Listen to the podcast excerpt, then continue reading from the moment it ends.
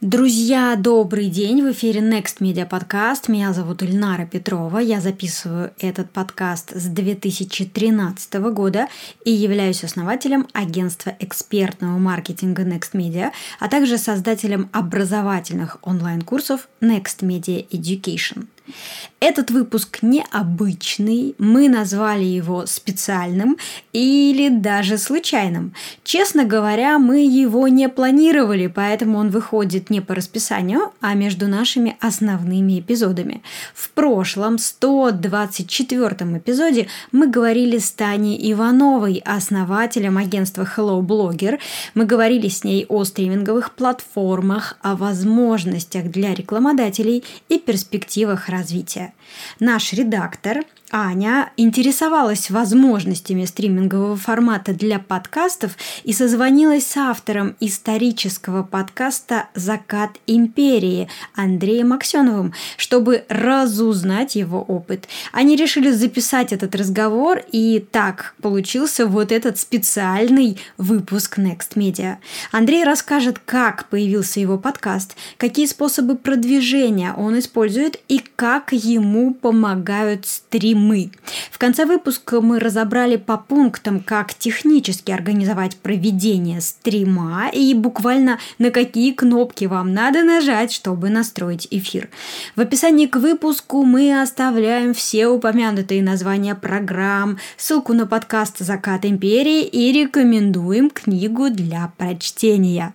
Друзья, это экспериментальный формат, и нам важно получить обратную связь от вас. Напишите, пожалуйста, пару слов в комментариях на Apple подкастах, в Кастбоксе, SoundCloud или ВКонтакте, как вам такой формат? Вы хотите, чтобы мы делали подобные редакторские выпуски и знакомили вас с другими подкастерами? Если да, то с кем? Итак, передаю слово Ане и встретимся через неделю в новом выпуске. Не надо бояться запускать подкаст, не надо бояться его продвигать. За спрос денег не берут. Подкастинг – это же такая немножко интровертная тема. Я преподаватель Бауманского университета, и я писал э, секс-блогером. Это самое интересное. Да, но, конечно, люди на это клюют сильно. Абсолютно нулевой результат, честно говоря. А у меня тоже классный подкаст. Я бы не стала вот так сходу рекламировать. Типа, иди нафиг. Но люди дают деньги на Википедию, чем их хуже Википедии. Про стыд тут вообще никакой речи не идет. Люди есть большое количество, которые взрослые, которые платежеспособные, которые готовы на хорошее, правильное дело отдавать большие деньги. Привет, друзья! Э, с вами на связи Аня, я редактор и продюсер Next Media подкаста, напомню. Ильнара с Татьяной говорят о стримах как о формате, о жанре, инструменте для рекламодателей. Мне, как редактору и продюсеру, интересно, как можно использовать этот формат для подкастов, в частности, для продвижения и монетизации. Я чувствую, что здесь могут быть свои нюансы. Мы уже в целом понимаем, кто аудитория стриминговых площадок, что там есть люди взрослые, думающие, платежеспособные, но не совсем понятно, как это может сработать для подкастов, что туда стримить, как вы записываете выпуск, монтируете, или, может быть, проводить какие-то отдельные эксклюзивные встречи с вашими подписчиками, слушателями, комьюнити. Для того, чтобы разобраться, мы решили пригласить знающего человека, кто уже использует стримы. Это Андрей Аксенов, автор исторического подкаста «Закат империи».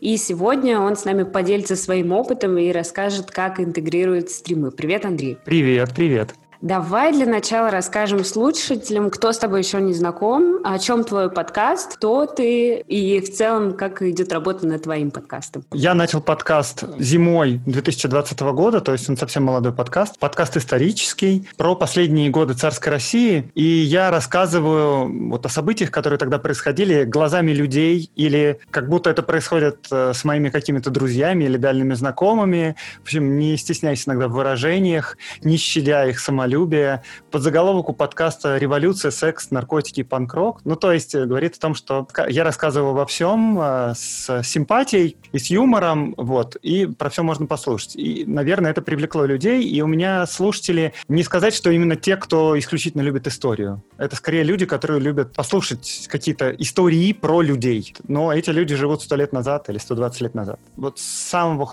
начала, как я начал его придумывать, я решил, что у меня будут сезоны, в течение которых будут тематические выпуски, а в конце сезона я буду делать стрим, где буду общаться со своими слушателями. И вот у меня уже за полгода два сезона, и, соответственно, два стрима есть. Не бог весь какой опыт, но в какой-то степени он есть, и я очень доволен результатами, как все это происходило и как все произошло. Мне кажется, это удачно легло в канву моего именно подкаста, и много есть э, симпатичных результатов. Получается, ты самостоятельно ведешь подкаст, или у тебя есть команда? И правильно ли я помню, что твой подкаст — это монологи, и в каком-то смысле, наверное, даже можно назвать это нарративным подкастом? Да, я один веду подкаст, это авторский подкаст, я сам занимаюсь там, э, исследованием, написанием сценария, монтажом, и да, это нарративный подкаст. То есть каждый выпуск — это какая-то отдельная история либо про какую-то личность, либо про какое-то событие, обычно безумное, с, со сменой декораций, с неожиданными сюжетными поворотами и с какими-то взрывающими мозг событиями, которые неожиданно происходят. Да, но я рассказываю это просто вот историю. Прикиньте, что было. Вот у меня там был знакомый как будто, и вот с ним что произошло. Ну, то есть получается, что исторические герои, да, вот эти исторические личности, они становятся вот этими чуваками, друзьями, друзьями, о которых ты рассказываешь как о своем там старом приятеле. Да, да, да. Но это э,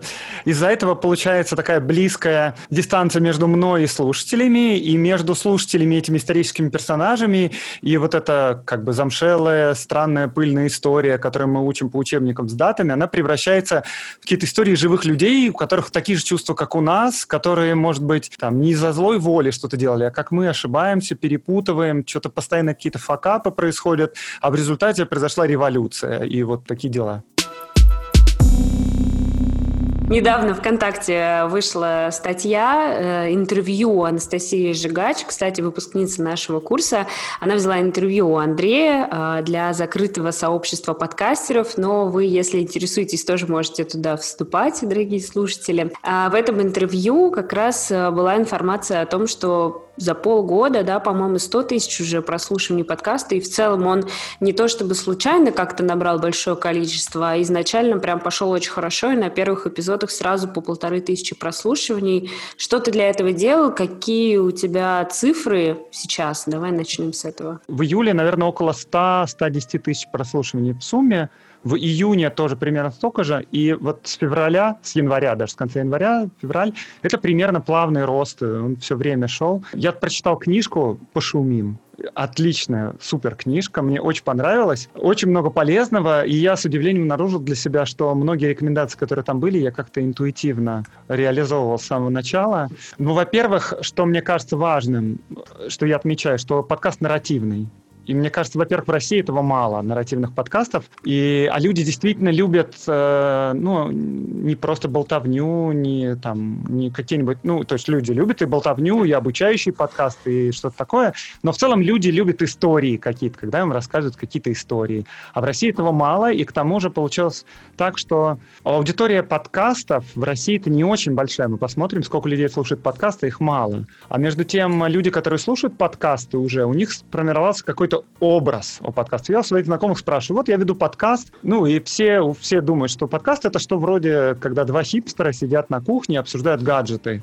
Ну вот типа того, да? Или еще второе, это что-то про психологию, про самосовершенствование, про родителей. Глубокие вот это... философские вопросы современности. Да, и их очень много. И когда получается так, что просто какой-то чувак типа меня сидит и рассказывает истории про там, революцию и панк-рок в Российской империи, это очень неожиданно для всех остальных.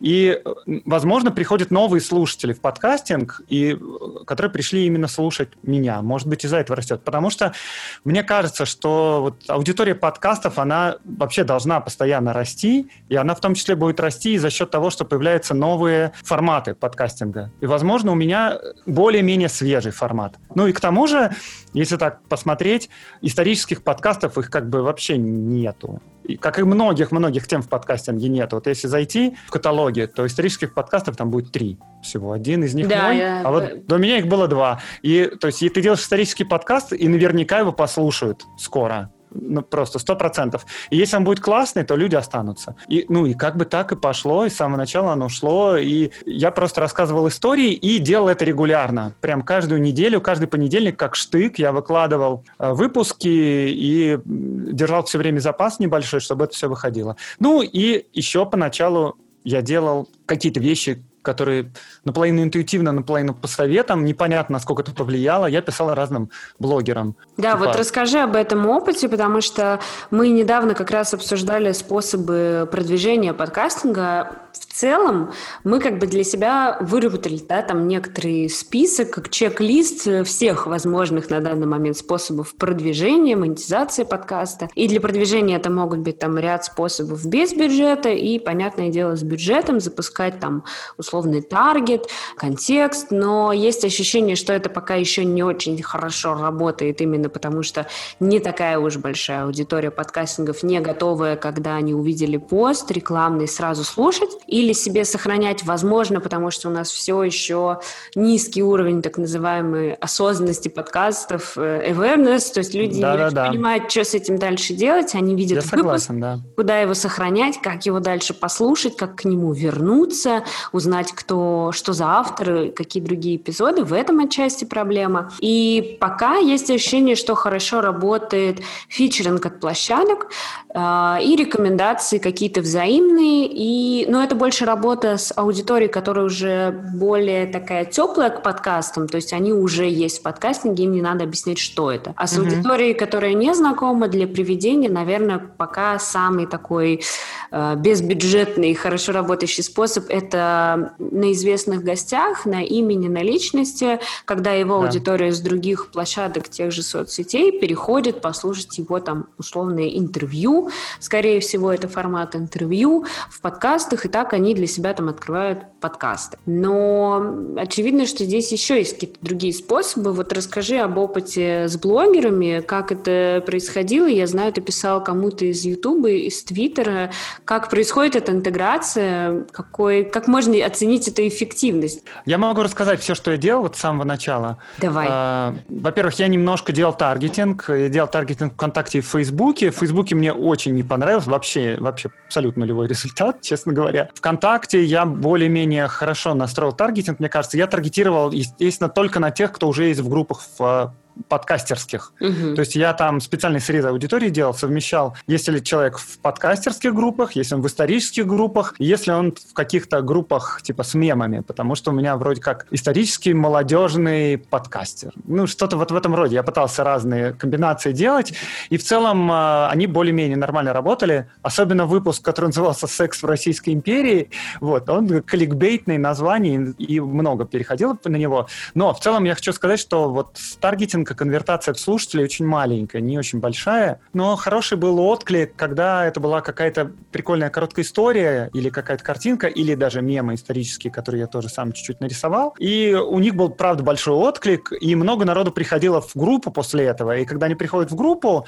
то они там уже остаются, если группа более-менее живая. И, наверное, это... То есть если я буду чуть-чуть делать дальше в этом, чтобы группу ВКонтакте развивать, я буду, скорее всего, так их привлекать какими-то около подкастинговыми темами. Ну, то есть для этого, вот я как в интервью Анастасии говорил, что мне кажется, вот мой опыт говорит о том, что группу паблик ВКонтакте нужно развивать не как подкаст, а как отдельный ресурс. Это отдельный ресурс, у него отдельные свои правила, отдельный контент, который вы туда выкладываете, и отдельно вы туда привлекаете людей, и эти люди потом будут слушать ваш подкаст. А что еще я делал в самом начале?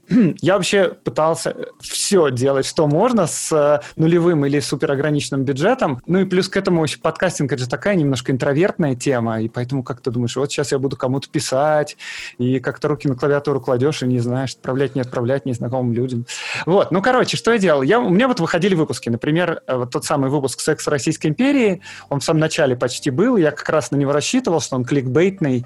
И на, он, кстати, разошелся хорошо, действительно, его слушали, его кто-то кому-то перекидывал. Вот, и там было, конечно, всякая проституция, э, гомосексуализм, измены, но и в том числе как бы нормально, там, как люди встречались, не знаю, как теряли девственность. Ну, то есть чуть-чуть трошачка было, но в целом это такое было образовательное. Да, но, конечно, люди на это клюют сильно.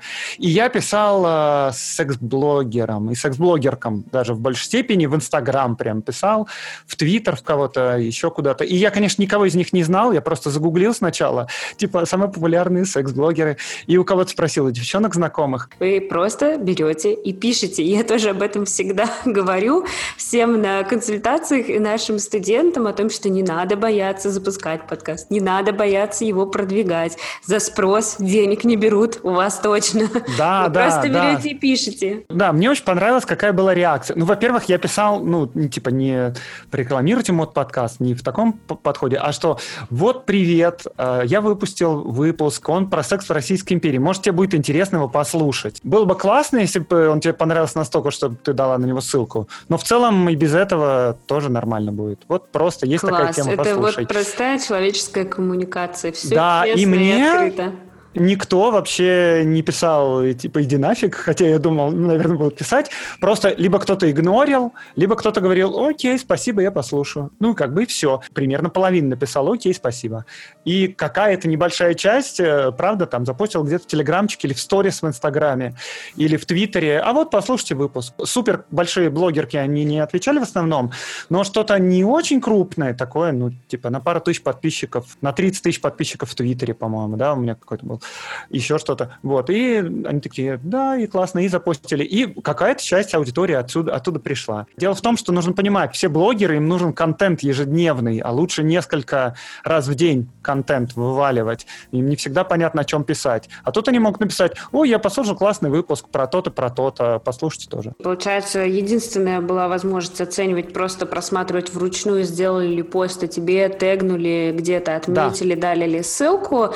При этом, ну, если говорить о каких-то маркетинговых инструментах, условно можно давать ссылку на свой подкаст, а, размеченную UTM-меткой под каждого блогера. Это уж если вы прям хотите комплексно подходить и немножко подзапариться, но зато вы сможете отследить, что условно от Маши у нас там случилось 100 переходов, а от Кати случилось 3. Возможно, Катиной аудитории эта тема была не очень, или у нее не очень вовлеченная аудитория. В целом можно, мне кажется, оценить так. По подпискам, наверное, никак непонятно, и по количеству прослушиваний непонятно по каким каналам. То есть он- мы можем видеть, что Непонятно. он просто растет. Просто растет, да, так и было. Он просто рос. А, ну и еще, конечно, вот эти стандартные темы э, написать другим подкастерам и сказать, вот, э, у меня тоже классный подкаст. И давай друг друга прорекламируем. Ну вот это у меня было пару раз, но одному, вот есть три исторических подкаста, да, одному из, сам с моим считаю, вот, одному из них я написал, потому что я уверен, что он зовет к себе гостей. Я сказал, я вот делаю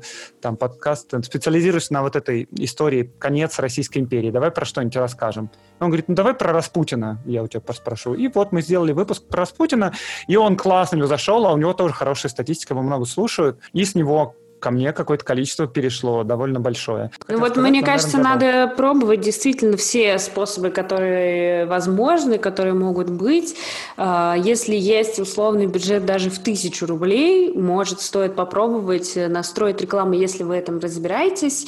Если нет, наверное, я бы не стала вот так сходу рекламировать, вы все идите и пробуйте сами настраивать, скорее всего, прям сразу из этого ничего не получится. Здесь действительно надо хорошо подумать, кто аудитория, просегментировать ее, проанализировать и выделить то какое-то прям ядро, а, на кого вы будете промотировать и гнать вот этот трафик, рекламу. Кстати, про монетизацию, что ты не монетизируешь пока или уже есть Я чуть-чуть монетизирую, если считать Patreon и Мгм. стримы. Да, со стримов из Патреона приходили деньги. Я э, вот прямо плавно сейчас перейду на стримы или стримы. Меня критикуют, потому что я ошибаюсь в ударениях в фамилиях исторических, что позорно для историка, на должность которого я претендую.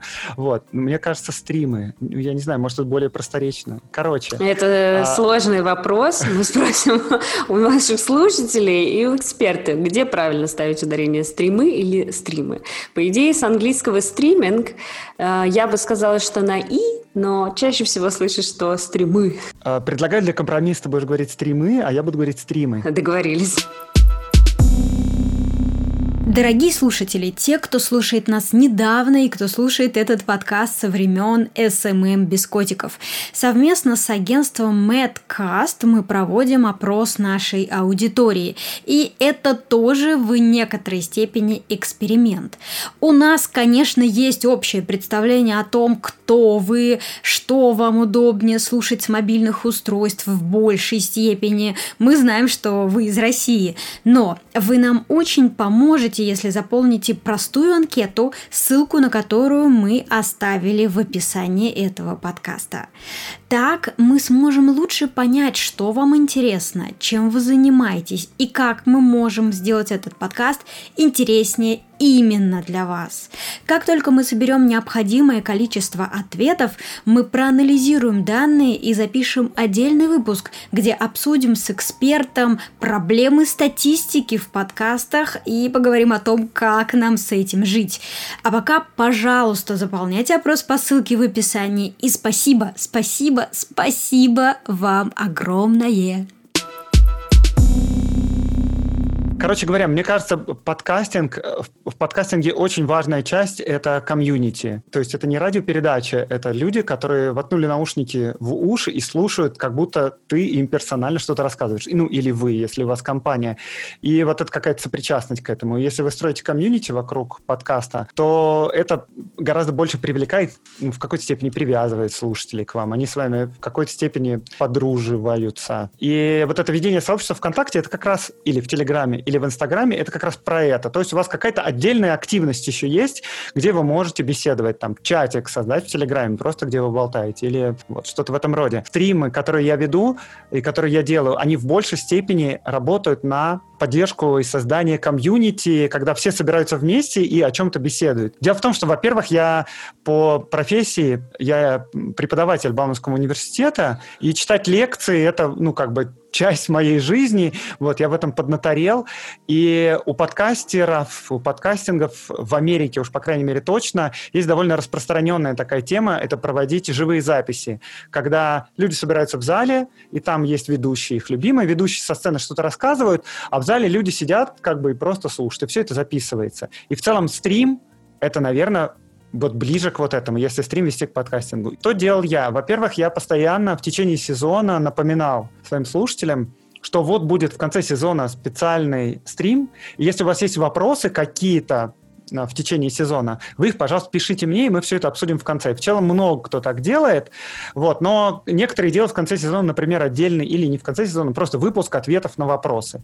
И я это просто делаю в виде стрима. Когда идет стрим, это как бы отдельное веселое такое мероприятие. Во-первых, он э, довольно долгий. И, нет, наверное, во-первых, там есть слушатели, которые сидят в чате и которые, во-первых, комментируют то, что ты говоришь, во-вторых, они спрашивают какие-то вопросы уточняющие, и это идет коммуникация ну, вот как с аудиторией в зале, они видят тебя, задают уточняющие вопросы, ты им даешь сразу ответ, это не как подкастинг, да, когда ты разговариваешь в одну сторону, а тебя просто слушают. Это живое общение, всем это нравится, и они сами между собой могут общаться в чате, и кто-то отвечать до меня на вопрос, или кто-то дополнять. И вовлекаться, вести свою... Поправлять меня. И это тоже классная тема, когда поправляют, потому что я такой говорю, ой, да, там, типа, ну, я считаю, все ошибаются, никто никто не имеет монополию на абсолютное знание, нормально ошибаться, я сходу сразу почти всегда у себя говорю. Вот, если кто-то поправляет меня, я говорю, да, точно, я ошибся, это правда. Или, подождите, когда я сейчас посмотрю, и там раз, я посмотрел и говорю, да, это правда, это так и есть. Ну, и вроде и аудитория такая думает, что э, мы молодцы, а потом она думает, что ведущий тоже классный, потому что он не уперся, и он на своем, и они мне говорят в результате, ну, да, ничего страшного, все могут ошибаться, мы как бы вообще не против, и даже наоборот здорово. Плюс к этому там есть монетизация. Есть много готовых инструментов, которые довольно легко встраиваются э, и которые можно довольно легко настроить, вообще не зная особенно, как это работает. Имеет смысл в технические детали углубляться сейчас? Это самое интересное. Ага. Для тех, кто не готов читать длинные гайды и смотреть видео на Ютубе, давай расскажи на своем примере, какие платформы ты используешь. Я знаю, есть YouTube, есть Twitch, есть другие различные угу. платформы типа Discord. А, есть отдельно сервисы, которые которые делают именно монетизацию, скажем так, да, или да. позволяют настроить донаты на проведение прямого эфира, потому что, по сути, э, стриминг — это тоже самый прямой эфир, также да. есть какой-то чат, комментирование, общение, но в чем главное отличие от прямых эфиров в том же, например, Инстаграме э, или ВКонтакте, Ютубе, Фейсбуке, в том, что вы можете донатить тому, кто проводит стрим Значит, технически, как все это я делал? Да, есть Twitch платформа, очень распространена для, тви- для стримов. Я ее не использовал, потому что это, ну, в моем сознании, насколько я вообще разбираюсь, понимаю, это больше для геймеров направление. Там есть, конечно, какая-то своя аудитория, возможно, она придет и, возможно, нет, но, наверное, там тяжело искать будет аудиторию для подкастинга. В первую очередь это YouTube, потому что это как де-факто стандарт, где смотрят видео. И на YouTube у меня есть канал небольшой, просто я туда дублирую подкаст, там кто-то есть, и в общем, я его тоже могу использовать, он чуть-чуть будет от этого развиваться, окей? Есть ВКонтакте, где есть паблик, а, туда я тоже стримлю, и плюс есть еще Facebook. Но на Facebook я не стримлю. Значит, как технически это делается? Есть несколько разных платформ, я использую платформу restream.io. А, у нее есть бесплатный функционал. Он позволяет делать вот что. Вот у, у вас есть ноутбук там или компьютер, как у меня, просто видеокамера. У меня нет ничего специального, нету света никакого, нету никакой специальной камеры хорошей. Если бы она была, было бы хорошо, но у меня нету, и я как бы не парюсь. Включил камеру на ноутбуке, одна-одна камера, одна меня снимает, и видеопоток есть. Этот видеопоток нужно направить на 2-3 площадки, например. Этот сайт Restream, он этим и занимается. Он ловит один единственный поток от вас и перенаправляет ее на несколько других площадок. То есть вы туда заходите, регистрируетесь, добавляете туда все площадки, которые хотите. Ну вот я делал YouTube и ВКонтакте. И а, можно Facebook добавить. А, на Facebook можно в бесплатном функционале транслировать на свою личную страницу. И я не стал это сделать. Ну и вообще, у меня как-то Facebook просто не очень живой, и что-то там такое. А в паблик нельзя было транслировать. В общем, я и не стал. И у меня транслировалось туда и туда. Дальше, откуда на компьютере все это берется? В целом, можно прямо из интерфейса рестрима делать стрим. Он тогда возьмет видеопоток прямо с вашей камеры напрямую в браузере. Вот. Но если вы хотите подключить донаты или какие-то картинки или видео, то этого недостаточно. Поэтому есть замечательная бесплатная программа OBS Studio, она называется. Вы скачиваете эту программу, она на всех платформах работает, на Mac, на Windows. Запускаете ее, у нее не очень дружественный интерфейс, вот, но он не сказать, что прям суперсложный. В общем, у вас есть рабочее поле, на это рабочее поле вы, я, что я делал? Я добавлял Э, изображение с камерой, вот оно на весь экран. Потом я зацикливал небольшое видео из видеоплеера, где архивные просто съемки идут просто для создания атмосферы, там какие-то император Николай II прогуливается, поезда какие-то ездят, в общем, что-то такое. Третье, что я делал, я прикручивал туда визуализацию донатов. И после этого ты нажимаешь в этой программе кнопочку «Начать трансляцию», Потом в рестриме на сайте тоже начинаешь, нажимаешь нажать трансляцию, и все, трансляция везде начинается. В чем прелесть рестрима? То, что люди комментируют одновременно и ВКонтакте, и в Ютубе. И рестрим все эти комментарии тоже собирает, и ты в одном интерфейсе сразу видишь все комментарии со значочками, кто откуда писал. То есть люди в чате друг друга не видят, ты видишь всех, видишь все эти комментарии и отправляешь. В целом я рекомендую, потому что во второй раз я попросил э, помощи, чтобы за всем сложно бывает уследить, и мне помогали, следили за комментариями, чтобы я ничего не забыл и переслали специально. Но в первый раз в целом я один даже все делал и вроде ничего справился донаты. Значит, есть несколько отдельных сторонних сервисов. Тоже признаюсь, я не сильно много гуглил. Я нашел э, сервис, который называется donate.stream. Это не реклама, возможно, есть лучше. Ну, мне пока достаточно было его. Не знаю, как я его нашел. Что там происходит? Там я указал свой Яндекс кошелек. Он создает специальную страничку, которую вы настраиваете как-то по цвету. И в целом вы можете эту страничку кому угодно послать. Человек заходит на эту страницу, может перечислить вам деньги с карточки, перечисляется, когда деньги, они к вам попадают на Яндекс кошелек. В целом она работает, существует сама по себе, вот, но плюс к этому она делает еще дополнительно визуализацию. И там в настройках этого интерфейса есть маленький раздел, где написано что-то вроде визуализация донатов для стрима. Ну, и есть специальная маленькая ссылочка, если нажать открыть, ну, взять эту ссылочку и в OBS Studio в этой программе добавить еще один элемент который называется веб-страница, и указать там эту ссылку, этот элемент будет почти всегда прозрачным, потому что на этой веб-странице ничего нет и ничего не происходит. Но как только кто-то отправляет донат, там появляется какая-то гифка с летающей монеткой или еще с чем-то, и написано такой-то, такой-то отправил такое-то количество денег. Вот, в целом это и без этого будет, наверное, работать, и все это можно увидеть, что деньги приходят или еще что-то есть. Но всем приятно, когда они закидывают деньги, и прям в стриме видно их имя. Хорошо, когда ты благодаришь людей, которые тебе закидывают деньги. Элемент геймификации, такой некоторого интерактива.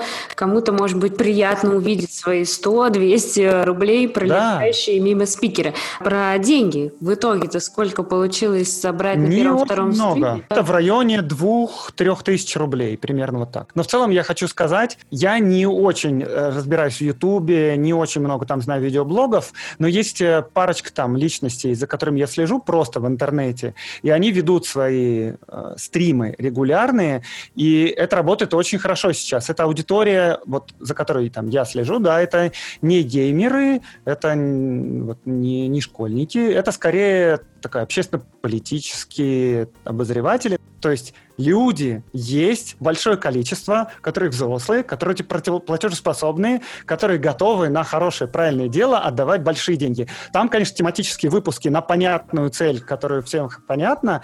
У вас, возможно, другая будет идея, что вот есть я или есть мы команда, и у нас есть определенные затраты, которые мы делаем. Нам, нам нужен на хостинг, нам нужно на развитие подкаста, нам нужно на рекламу, нам нужно на классное оборудование и вот на какие-то вещи. И это определенная сумма есть. И будет классно, если вы будете с нами сотрудничать и участвовать, а еще класснее, если у нас получится э, не работать, а заниматься только подкастом. Подкаст будет в 4 раза чаще, он будет в 5 раз круче, и он будет благодаря вам происходить. И это абсолютно понятная история вообще всем, и люди совершенно не стесняются и рады помочь. Если это тем более 100 рублей или 300 рублей или 500 рублей или что-то в этом роде, это абсолютно нормально. Но люди дают деньги на Википедию, чем вы хуже Википедии.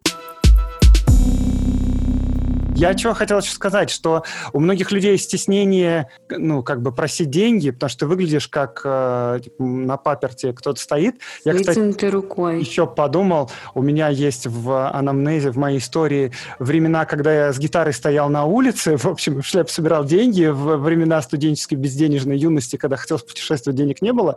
Так что, может, я к этому проще отношусь, но на самом деле сейчас ситуация немножко другая. Сейчас люди хорошо относятся к тому, чтобы давать деньги деньги на то, что им нравится, потому что это воспринимается не как, что вы просите денег, у вас что, своих нету, а как предложение соучаствовать в продукте, который вы производите. Если вы делаете продукт и продаете там в нем рекламу, то у вас понятная монетизация. Если его продаете за деньги, это тоже понятная монетизация. Не то чтобы все бесплатно, но когда кто-то делает что-то для души, а мы ему помогаем а это мы делать, его поддерживаем. Чтобы... Мы его Мне поддерживаем кажется, вот и это... обеспечиваем, да. Если он делает для души, это будет самое классное, что он может сделать сделать, потому что он не должен ориентироваться на рекламодателей, не должен ориентироваться там на какую-то аудиторию, он делает то, что ему именно нравится, и оно получается самым классным, а мы любим, когда что-то происходит самое классное, и мы готовы ему за это немножко помогать, чтобы он продолжал это делать. И это с каждым годом происходит все больше и больше. Огромное количество это там, благотворительные фонды, э, издания, которые работают на, по, вот, на добровольных пожертвованиях. Вот на этом предлагаю закончить. Не надо стесняться.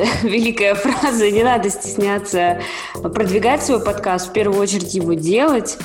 Э, взаимодействовать с разными абсолютно авторами и блогерами и звать к себе классных гостей для того, чтобы ваш подкаст больше людей смогли услышать и узнать что-то новое для себя, а так обязательно будет. Присоединяюсь.